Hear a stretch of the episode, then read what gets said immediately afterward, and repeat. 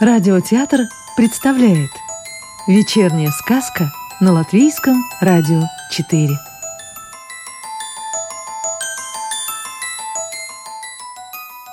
Сегодня послушаем волшебную историю рижской писательницы Светланы Семеновой.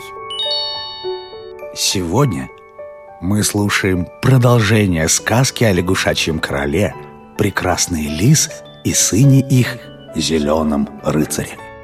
Итак, старая королева стала водить прекрасную лягушечку по своим владениям, показывать великолепный королевский дворец, причудливые подводные сады и белоснежные королевские лилии наверху.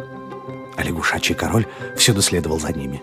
Вздыхал и думал о том, что скоро прекрасная лис покинет лягушачье королевство, и все станет таким серым и унылым в изумрудном дворце. Лис с каждой минутой все больше и больше нравилась в лягушачьем королевстве. Тихо и мирно было вокруг. Зеленоватую воду пронизывали солнечные лучи и мягко отражались от изумрудных стен королевского дворца – от которого разбегались в разные стороны садовые дорожки, выложенные из разноцветных камешков. То тут, то там среди зеленых водорослей белели ажурные беседки из небольших изящных ракушек. Стайки маленьких веселых рыбок, подобные земным птичкам, сновали между растениями. Какие-то неизвестные лис подводные существа с любопытством выглядывали из тины.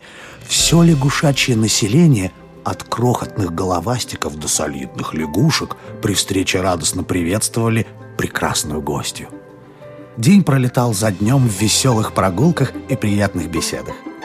Малейшее желание лис угадывалось лягушачьим королем или его добрейшей матушкой и тотчас исполнялось множеством расторопных слуг. Наступил седьмой день. Утром мать-королева пригласила к себе лис. «Дитя мое», сказала мудрая лягушка. «Сегодня до захода солнца ты должна решить, останешься ли в нашем королевстве или покинешь его. Мы все тебя полюбили, а мой дорогой сын, наш король, не мыслит теперь своей жизни без тебя. Но я ни о чем не прошу. Ты должна решить сама. Лис, сиреневая горошина останется при тебе». «Как вы добры!» — отвечала ей Лис, почтительно склоняя голову. «Сейчас я ничего не могу ответить. Я... я должна подумать и... и хочу сегодня побыть совсем одна». Лис поднялась в верхние надводные королевские сады, где цвели белые водяные лилии и золотились на солнце желтые кувшинки. Она взобралась на широкий гладкий лист и стала вглядываться в зеленеющий берег. Что ее ждало там? Колкие насмешки за красоту и бедность? глупые деревенские кавалеры и их сварливые матери. Лис отвела глаза от берега и встретилась взглядом с молящими глазами лягушачьего короля. Ах, как нежно смотрели на нее эти золотистые глаза. Сможет ли лис забыть о них, когда уйдет отсюда и уйдет навсегда? «Нет», — сказала себе лис. «Нет, нет и нет». Она решила. «Ваше Величество!» — весело закричала лис лягушачьему королю и спрыгнула вниз в зеленоватую воду. «Ваше Величество, почему вы следите за мной? Я же просила сегодня оставить меня одну». «Но, прекрасная лис», — грустно проквакал лягушачий король, «ты скоро покинешь нас, и мне так будет одиноко.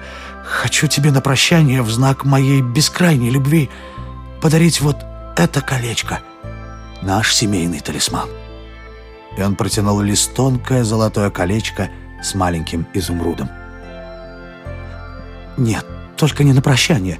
Я приму этот подарок в знак нашей дружбы и моей любви к вам». «Квак! Квак!» — заквакал от радости лягушачий король. Подпрыгнул и бросился к старой королеве, чтобы сообщить ей, как он безмерно счастлив.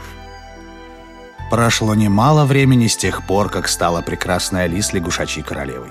Сиреневая горошина была положена в шкатулку и позабыта.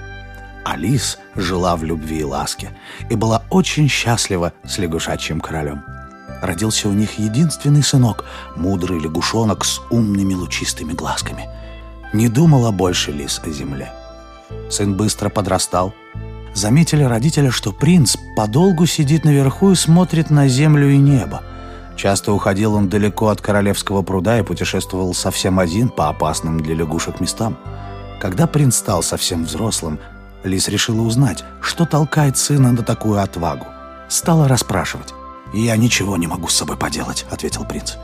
«С каждым днем меня все больше и больше тянет на землю. Я видел людей. Как мне хочется стать таким же большим и сильным. Я не знаю, что со мной». Переглянулись отец с матерью и без слов поняли друг друга. Случилось то, чего они ожидали и боялись. Вышла Лис и вернулась с маленькой шкатулкой. Подала ее принцу. Открыл принц шкатулку, а там лежит одна сиреневая горошина. Тут рассказали ему родители о своей истории. И стало ясно принцу, откуда в нем эта безудержная тяга к земле. «Возьми, сын мой, эту волшебную горошину и иди к людям», — сказал ему лягушачий король, «ибо ты не сможешь жить вместе с нами». «А как же мама?» — спросил принц. «Я не могу оставить моего короля», — твердо ответила лис. «Благословляю тебя, сын мой. Возьми и вот этот талисман. Он тебе поможет в трудную минуту». И королева подала принцу тонкое колечко с зеленым изумрудом. Простился с родителями принц и поздно вечером выпрыгнул на берег пруда. Проглотил волшебную горошину и превратился в статного юношу в зеленых рыцарских доспехах. На плечи юноши был накинут золотистый плащ, а на сапогах сверкали золотые шпоры. Рядом с ним стоял и бил копытом великолепный серебристый конь с белоснежной, как водяная лилия, гривой. Кинул взор рыцарь на королевский пруд — где грустно квакал хор лягушек, вскочил на коня и исчез в ночных сумерках. С тех пор пошла по тем краям молва о зеленом рыцаре. Был он отважен, ловок и добр. Откуда он родом, никто не знал. А зеленый рыцарь путешествовал из королевства в королевство в поисках прекрасного, незнакомого и истинно земного – После шести лет странствий попал Зеленый Рыцарь в страну некого могущественного короля, который любил устраивать праздники и турниры. В то время рыцари собирались на большой королевский турнир в надежде на славу и королевские почести. Однажды и Зеленый Рыцарь повстречал на своем пути королевских герольдов, которые передали ему повеление короля. «Всем рыцарям явиться на большой турнир. Мне незачем сражаться на потеху королю». С достоинством ответил Зеленый рыцарь и хотел проехать дальше. «Эй, рыцарь!» Остановили его королевские слуги. «Ты, наверное, издалека и не знаешь, что принцесса Роза будет выбирать себе жениха. Десятки королей, принцев и прочей знати собираются участвовать в турнире, чтобы завоевать сердце и руку принцессы и благосклонность старого короля». Старый король желает видеть рядом со своей дочерью только отважного – и достойного супруга. А принцесса Роза? Насмешливо спросил зеленый рыцарь. «Вот этого никто не знает», — вздохнули королевские слуги.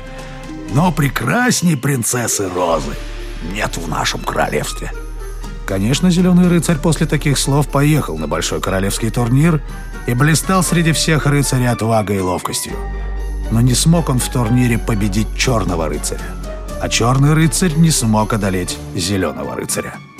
Пригласил обоих победителей к себе король. Сняли рыцари свои шлемы и опустились на колено перед королевской ложей. А когда поднял зеленый рыцарь голову, то встретился взглядом с глазами принцессы Розы. Как красиво была принцесса Роза! Пушистые волосы темными волнами падали на плечи, большие золотисто-карие глаза искрились и смеялись. Улыбка играла и на ее алых изящных губках, а на нежно-розовых щечках появлялись и исчезали кокетливые ямочки. «Чем мы наградим лучшего из лучших?» — спросил принцессу король. Принцесса вынула из волос великолепную пунцовую розу и протянула зеленому рыцарю. Руки их соприкоснулись, и сердца забились чаще. Старому королю не по душе был выбор дочери. Он давно наметил другого жениха, черного рыцаря, он был один из знатных и сильных вельмож королевства. Король снял со своей одежды бриллиантовую застежку и наградил ею черного рыцаря. Теперь двое победителей должны были продолжить спор за руку очаровательной принцессы. «Дочь моя!» Снова обратился король к принцессе Розе. «Назначь решающее испытание этим отважным рыцарям». «Пусть мне привезут букет из волшебного сада садовника Флега», ответила принцесса, уверенная, что легкий серебристый конь опередит массивного вороного коня черного рыцаря. Но вот беда. Зеленый рыцарь ничего не знал про волшебный сад, и пока расспрашивал про дорогу, соперник намного опередил его. А продолжение вы услышите завтра. Сказку читал актер Рижского русского театра Родион Кузьмин.